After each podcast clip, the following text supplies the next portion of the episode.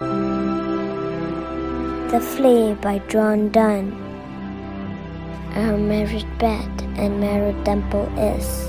Though parents grudged and you were met, and cloisters in these living walls of death. The use make you apt, the guilt may, then not that self murder or dead me.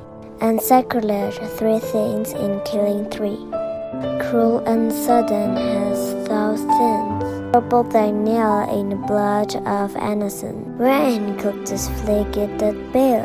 Exhibit a drop which is sucked from thee. But thou triumphest and sayest that thou feignest not thyself nor me and waker now.